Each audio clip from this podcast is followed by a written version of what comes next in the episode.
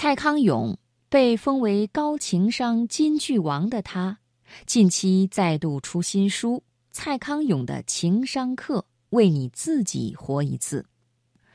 其中很多金句成为帮助我们踏出高情商的第一步，并且学着如何为自己而活。他在这本书的序言中是这样写的：“我希望你常常跟自己抬杠。”也常常跟世界抬杠，死命抬杠之后的明白，才是真的明白。每个人都是为自己活的，只是有的人做到了，有的人没做到。今天晚上生活中的美学，我想和朋友们一起来分享蔡康永的文章。我希望你常常跟自己抬杠，常常跟世界抬杠。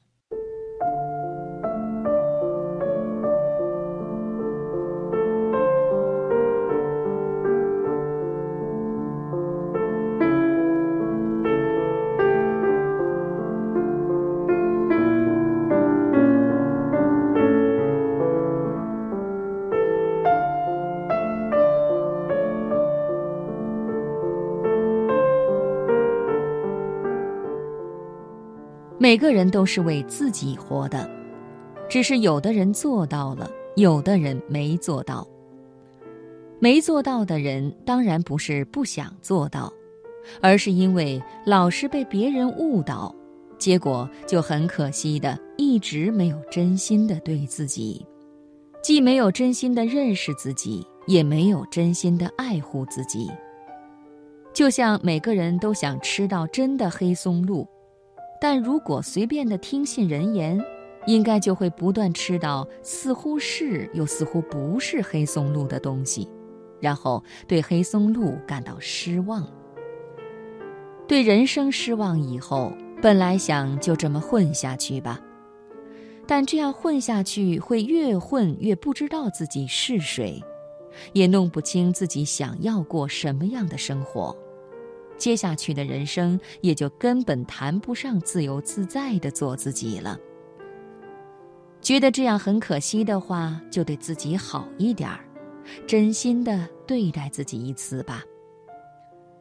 别人不会故意误导我们，他们没那么闲。别人只是把他们也相信的事不断的告诉我们，我们听从了，很少鼓起勇气面对。那真的是我们想要的生活吗？红灯停止，绿灯走，这是我们要听从的，因为只有这样，我们才能安全顺利的在马路上通行。但我们的内心不是马路，在我们内心通行的只有我们自己。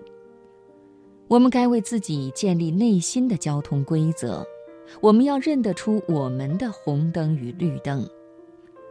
哪些是别人很相信、很认真的告诉我们，却误导了我们的事情？举一些例子。祝你天天快乐，这等于是抓了一把糖果塞满你的嘴。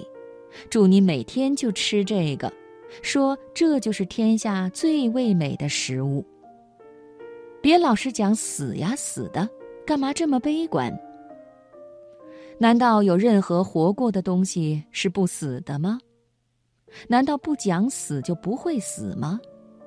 死亡这么重要又一定会遇到的事，不认真的放在贴身的口袋，却反而塞进一个叫做悲观的抽屉，假装没有这个东西。又考第一名，真乖。很常听到吧？可惜也很混淆人心。一个班那么多人，只有一个第一名，那第二名到最后一名，好歹也该各搭配一句称赞的话吧。而且，用“乖”做标准来称赞小孩儿，难免会让小孩以为听话是一种重要的成就。有人大概觉得我是故意在抬杠，我是在抬杠，我们都应该练习这样的抬杠。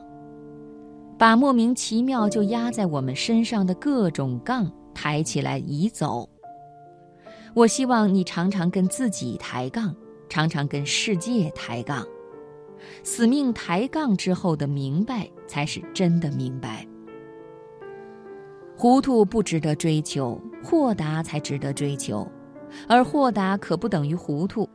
心里糊涂的人不明白，豁达不了，内心也不会强大。别人为什么会跟我们抬杠？